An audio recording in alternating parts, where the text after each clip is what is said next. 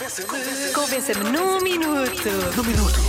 Vamos a isto. Convença-me num minuto que a passagem de ano é mais relevante do que o Natal. Lancei este Convença-me porque notei mais entusiasmo nos votos de bom ano novo do que ah, aconteceu no Natal. Pelo menos comigo foi assim. Então lancei este Convença-me e cuidado com esta mensagem que é dura. Olá Joana, olá Diogo. Olá. Então, convença-me no minuto é fácil. Então, basicamente, o Natal é a altura mais hipócrita e mais falsa do ano. Au. Porque há milhares e milhares de famílias que estão o ano todo sem se falarem, sem se verem, sem se ligarem, e depois chega ao Natal e são todos muito amigos e gostam todos muito uns dos outros.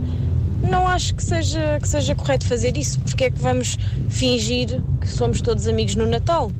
Ah, por isso, sim, o Ano Novo é a altura, ah, é mais ah, relevante do que o Natal, pelo menos falo por mim. Beijinhos! Beijinhos, bom ano. E aqui está o nosso estagiário não remunerado. Claro que tinha que participar e uma boa participação, um bocadinho desesperada.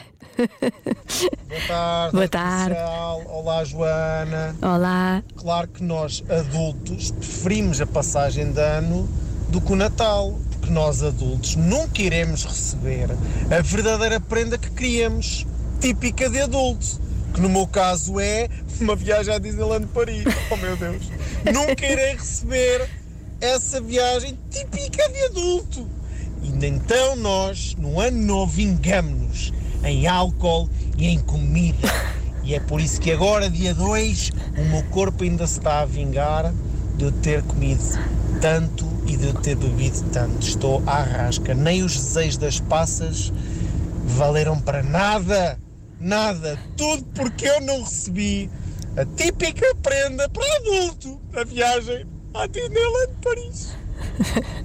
Beijinhos, bom ano e atenção, familiares e amigos do José, juntem-se todos, façam uma vaquinha e ofereçam ah, uma viagem à Disneyland Paris ao José, que ele merece. Já se faz tarde na Rádio Comercial.